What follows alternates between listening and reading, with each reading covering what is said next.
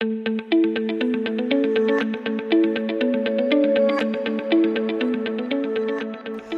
und herzlich willkommen zum BGM Podcast, der Podcast über betriebliches Gesundheitsmanagement für kleine und mittelständische Unternehmen.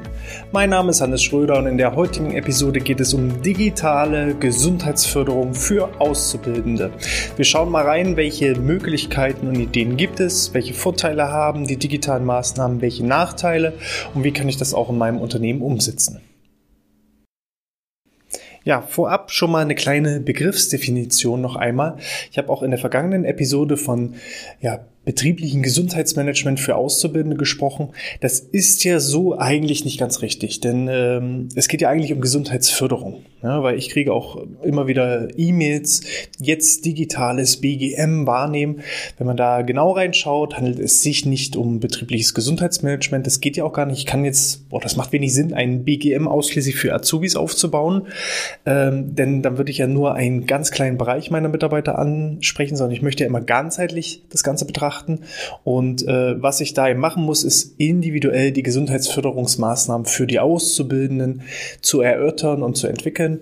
Das war praktisch Inhalt der vergangenen Episode und heute geht es darum, digitale Gesundheitsförderung entsprechend wahrzunehmen. Warum machen digitale Gesundheitsförderungsmaßnahmen Sinn? Gerade in der Zielgruppe junge Mitarbeiter, Auszubildende. Nun ja, also wenn man mal betrachtet, ähm, die letzten 20 Jahre, dem Alter, wo also auch die meisten Auszubildenden sind, ist natürlich digital eine ganze Menge passiert. Ich habe damals noch mit einem Tastentelefon angefangen. Ich glaube, ähm, kein Jugendlicher heutzutage weiß mehr, wie so ein Tasten Nokia oder äh, Siemens Telefon aussah, äh, sondern man kennt eben nur noch ja die mobilen Touchscreen-Handys wie iPhone, äh, Samsung und so weiter und so fort, die also rein äußerlich nur noch aus Display bestehen. Und dieser vermeintliche Fluch ist natürlich auch ein Segen für die jungen Leute, dass sie einfach komplett mit digitalen Medien aufgewachsen sind. Das heißt, da irgendwo eine Mitarbeiterbefragung digital durchzuführen, an so einem Fragebogen dran teilzunehmen, verschiedene Apps zu nutzen, Bewegungsangebote digital wahrzunehmen, äh, Tracking-Apps irgendwie zu benutzen. Das ist völliger Standard, völlig normal. Und das ist halt der Vorteil an dem Ganzen. Gleichzeitig ist es neben dem Segen natürlich aber eben auch ein gewisser Fluch, denn ähm, wer diese Medien, so ist es mit allem einfach, zu viel benutzt, missbraucht regelrecht, der ähm, hat eben entsprechende Konsequenzen daraus zu tragen. So gibt es eben inzwischen den sogenannten Handynacken, der also aufgrund äh, ja, der ständig nach unten gebeugten Hals- oder Kopfbewegung nach unten gerichtet nicht nur rein physische Probleme nach sich zieht, sondern auch emotionale und ähm, psychische Probleme nach sich zieht. Das heißt, dieses ständig nach Kopf unten gerichtet ist nicht nur Gift für die Halswirbelsäule, sondern unser Körper reagiert auch darauf. Normalerweise ist es so, dass Menschen, die traurig und niedergeschlagen sind, die haben den heruntergesenkten Kopf. Ja, und unser Körper denkt in dem Moment, wo wir die ganze Zeit auf das Handy starren, mit herabgesenktem Kopf, oh, der ist aber heute nicht gut drauf, dem geht's nicht gut. Und schüttet entsprechende, ja, negative Hormone aus, die eben für Traurigkeit, für Depression, für, für Angstzustände und dergleichen zuständig sind, aus. Ne? Und das ist ein ganz, ganz großes Problem. Ähm, aus den Studien heraus ist es so, dass unsere ja, Jugendlichen bis zu acht Stunden am Tag verschiedenen Medienkonsum betreiben. An Position eins ist da das Handy ganz klar mit drei bis vier Stunden täglich. Dann kommen noch mal zwei Stunden vom Fernseher mit dazu. Dann kommen noch mal anderthalb Stunden am, am richtigen PC noch mit dazu. Und ähm, all das ist natürlich, ja, hat wenig mit Bewegung und Gesundheit zu tun. Denn wenn ich irgendwie am Handy festgenagelt bin, am Fernseher festgenagelt bin oder am PC hänge, dann kann ich mich natürlich nicht bewegen.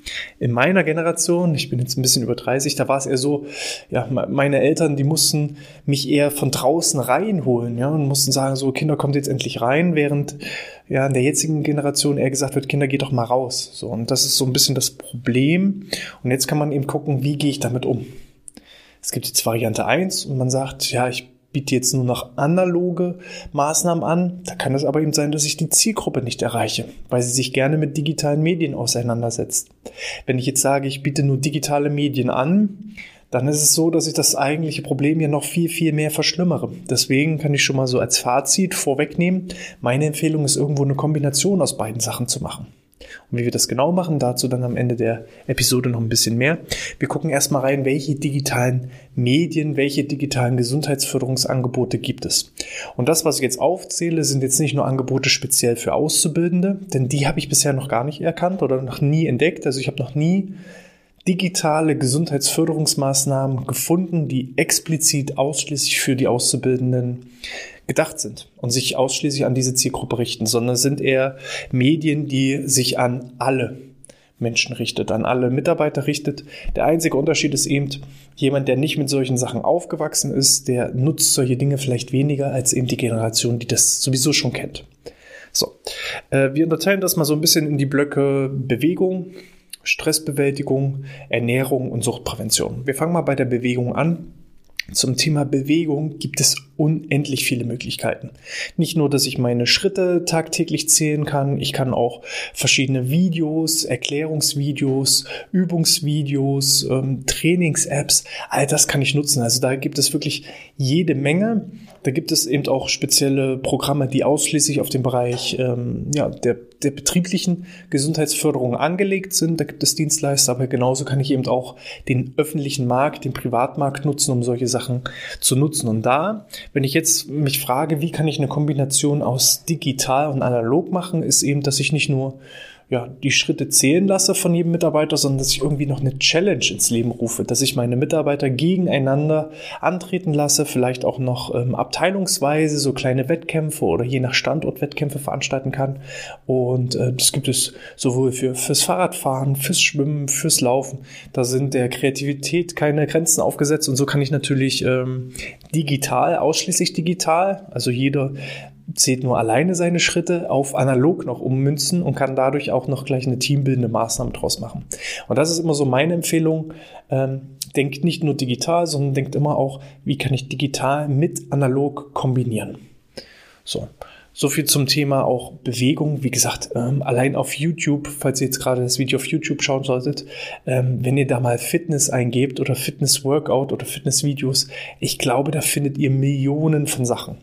Das ist auch so ein bisschen das Problem.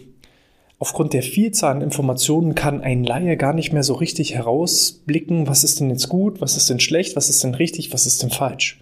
Und nicht alles, was auf dem ersten Blick richtig oder auf dem ersten Blick falsch ähm, wahrgenommen wird, muss auch individuell auf die Be Person bezogen richtig oder falsch sein. Wenn wir jetzt allein mal drüber nachdenken, das Thema Ernährung. Ähm, es gibt Ernährung für junge Menschen, es gibt Ernährung für Sportler, es gibt Ernährung für Nichtsportler. Also selbst Nutella ist pauschal nicht schlecht. Ja, wenn ich Nutella esse und danach einen Marathon laufe, dann ist das super. Dann habe ich extrem viele schnell verfügbare Kohlenhydrate aufgenommen. So oder andere Nudossi oder Ovo Maltine, es gibt ja auch noch andere entsprechende Schokoaufstriche, aber Fakt ist, ähm, nicht alles ist pauschal richtig, nicht alles ist pauschal falsch und der Laie kann eben teilweise gar nicht in dieser Informationsflut überblicken, was, was sind denn jetzt überhaupt die relevanten Informationen, die mich betreffen und mein Problem und welche passen denn auch individuell auf mich. Wenn ihr mal das Thema Rückenschmerzen auf Google eingebt, dann erreicht ihr über 5 Millionen Suchtreffer das Thema Depression sind 9 Millionen Suchtreffer. So, und jetzt heißt es eben genau die richtigen Informationen herauszufinden. Und das ist aus meiner Sicht das Gefährliche daran. Deswegen ist eines der wichtigsten Dinge, die ich empfinde als Präventionsmaßnahme, ist einfach die Sensibilisierung im Umgang mit Informationen, vor allem eben auch für die, für die junge Generation. So, dann äh, schauen wir mal in den Bereich rein Ernährung wie schon erwähnt, auch ernährungstechnisch gibt es ganz viele Tipps, Tricks und äh, Infovideos digital. Und da muss man natürlich schauen, was passt, was passt nicht.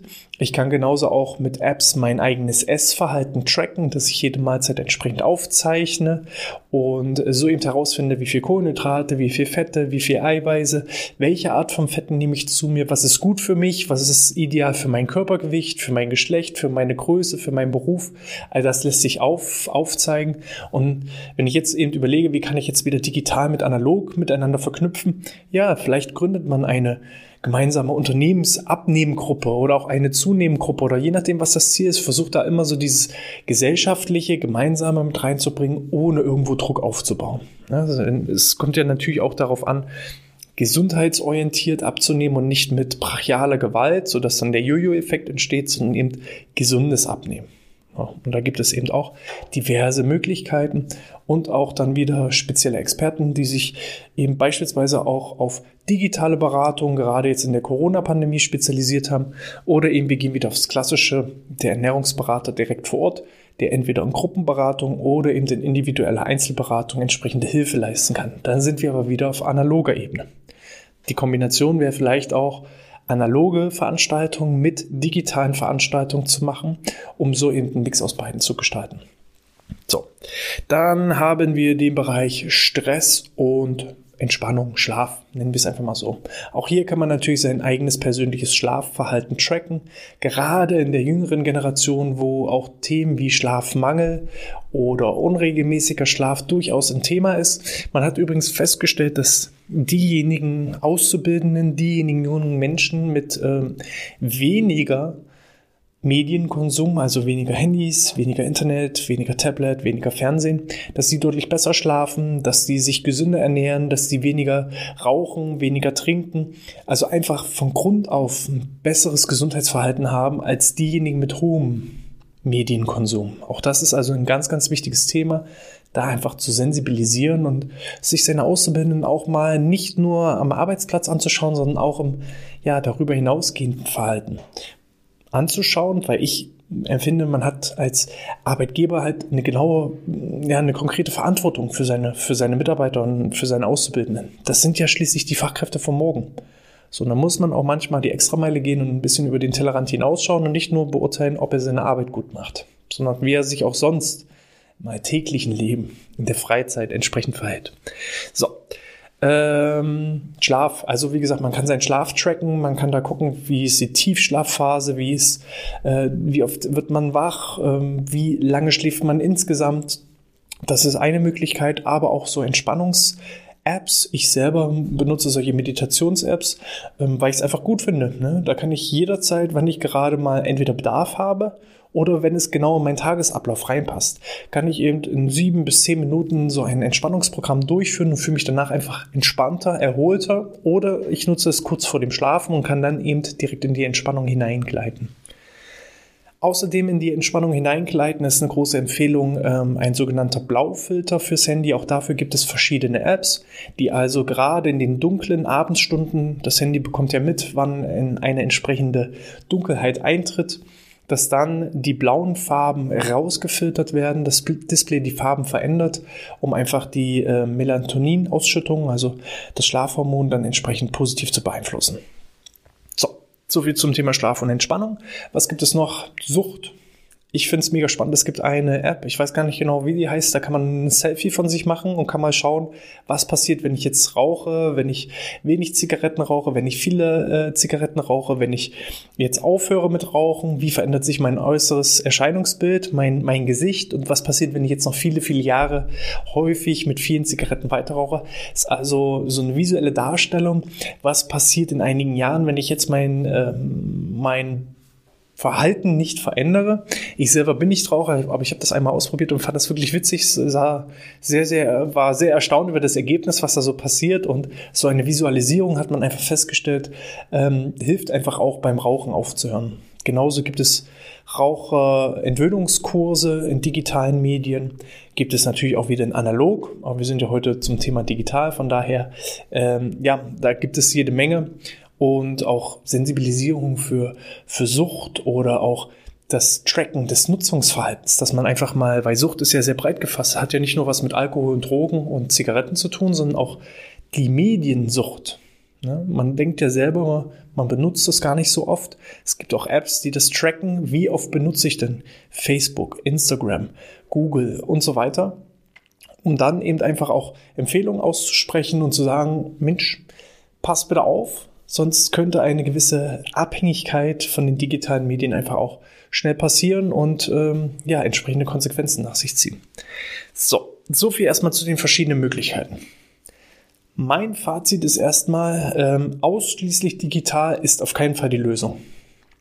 Und ausschließlich analog könnte eine Lösung sein, aber manchmal ähm, muss man einfach erstmal auch die Zielgruppe erreichen.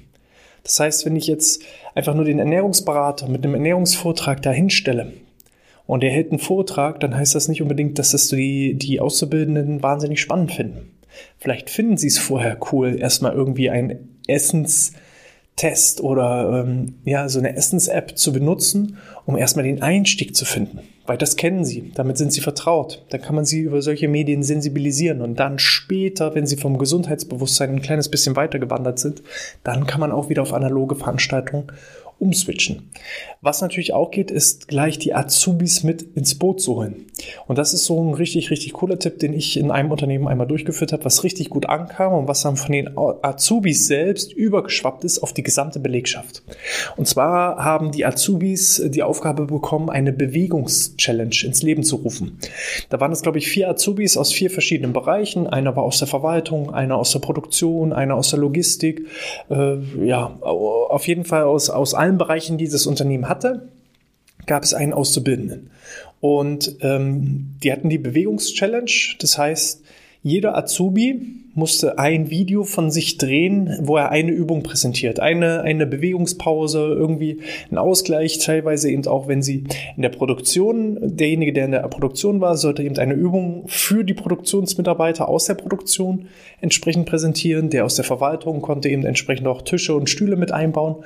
Und so gab es jeden Tag ein Video. Und das Ganze sollte 30 Tage stattfinden so dass jeder Azubi in dem Sinne alle vier Tage dran war mit einer neuen Übung, musste sich da immer wieder was überlegen und hatte da eben so zwei, drei, vier Minuten, wo er etwas aufzeichnen durfte. Diese Videos wurden dann per E-Mail an alle Mitarbeiter verschickt und konnten sich entsprechend dann auch ähm, ja, an der Bewegungschallenge mit beteiligen. Und das kam so gut an, dass ganz, ganz viele andere Mitarbeiter dann auch angefangen haben, eigene Videos zu drehen. Die gesagt haben, Mensch, ich kenne noch folgende Übung. Oder das und das können wir ja auch machen. Und so hat sich das immer weiter entwickelt, dass irgendwann nicht mehr nur die vier Azubis diese Bewegungschallenge gemacht haben, sondern eben gefühlt das halbe Unternehmen. Jeder wollte mal so ein Video präsentieren. Und dann sind die weggewandert von der eigentlichen Bewegungschallenge, nachdem die dann so drei Monate nur Bewegungschallenge äh, gemacht hatten und sind hingekommen zu Entspannungschallenge. Da sollte jeder mal eine andere Entspannungsübung. Die haben das dann so ein bisschen kombiniert, haben mal Mobilisationsübungen, mal Dehnungsübungen mal mit reingenommen, dann wurden mal Entspannungsgeschichten erzählt, jemand hat eine Atementspannung gemacht, jemand hat sein Hobby des Yoga präsentiert und so ist das immer größer geworden. Da gab es dann die Entspannungschallenge. Challenge. Und dann sind die weitergegangen, haben eine Ernährungschallenge draus gemacht. Dann hat jeder so mal sein, sein Essen präsentiert, was er heute mitgebracht hat, was, wie er das gemacht hat. Ähm, die haben teilweise angefangen, dann zu Hause äh, Kochvideos zu drehen und so hat man so einen richtigen Ruck gemerkt. Und da finde ich, da ist digital dann richtig, richtig cool. Weil man kann dadurch eine unglaubliche Wissensdatenbank aufbauen. Die haben das eigentlich selber komplett alle gemacht. Es war Partizipation, jeder war mit beteiligt und das hat dann auf einmal auch diejenigen erreicht, die ursprünglich da gar, kein, gar keine Beteiligung am Anfang hatten. Aber irgendwann war der Gruppenzwang so groß, dass alle schon ein Video gemacht haben, nur ich nicht, und dann musste ich selber auch noch mir was einfallen lassen. Und äh, das ist auf jeden Fall eine richtig, richtig coole Möglichkeit, um digital mit analog zu kombinieren. Das macht auf jeden Fall Sinn. Und so sollte man eben auch immer schauen, wie kann ich beide Sachen zusammenführen? Wie kann ich etwas, was vielleicht am Anfang nicht unbedingt das Optimalste ist. Ich bin kein großer Freund von digitalen Gesundheitsförderungsmaßnahmen. Aber es interessiert ja nicht, was mir gefällt. Ja, auch ich bei der Planung von BGF-Maßnahmen muss ich mein eigenes Ego immer ganz, ganz hinten anstellen. Sondern es geht ja um den sogenannten Fisch. Ne? Der Wurm muss dem Fisch schmecken und nicht dem Angler. So.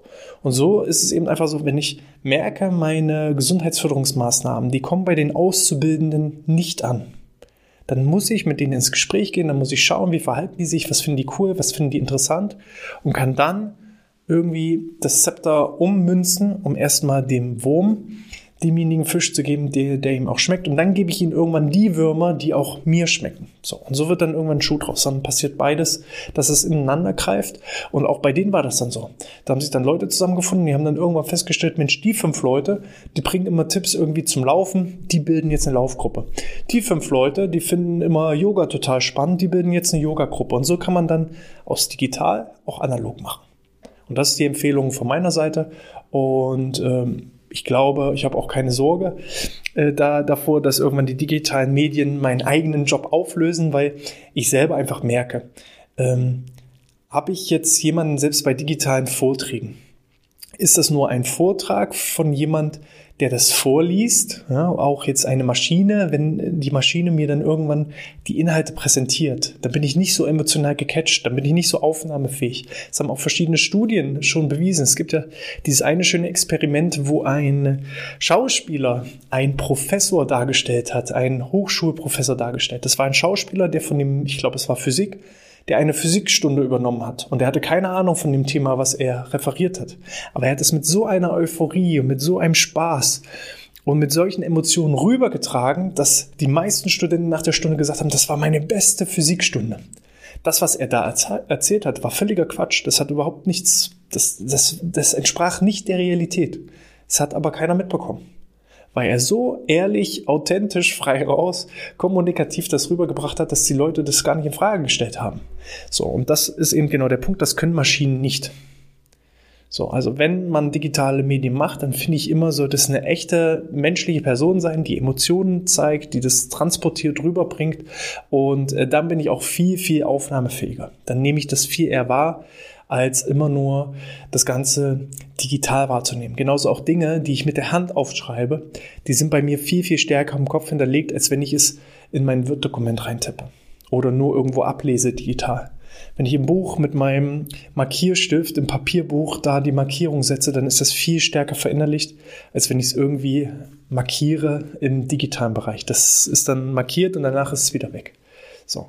Von daher ähm, Fluch und Segen zugleich, das kann ich auch nicht ändern. Meiner Meinung nach ist die Kombination aus beidem der vermeintlich heilige Gral.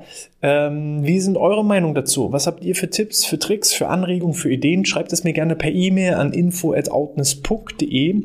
Falls euch das gefallen hat, freue ich mich wie immer über eine 5-Sterne-Bewertung auf iTunes oder in der Apple Podcast App für alle YouTube-Zuschauer einmal auf den Daumen nach oben klicken und auf Abonnieren, damit ihr auch später wieder erfolgreich informiert werdet, wenn die nächsten Folgen online sind. Genauso könnt ihr euch auch in den Newsletter eintragen. Da warten auch noch einige Überraschungen auf euch. Ja, und wenn ihr das alles erledigt habt, dann ist es auch schon wieder soweit, dann kommt die nächste Folge. In diesem Sinne sage ich euch, bleibt gesund und sportfrei.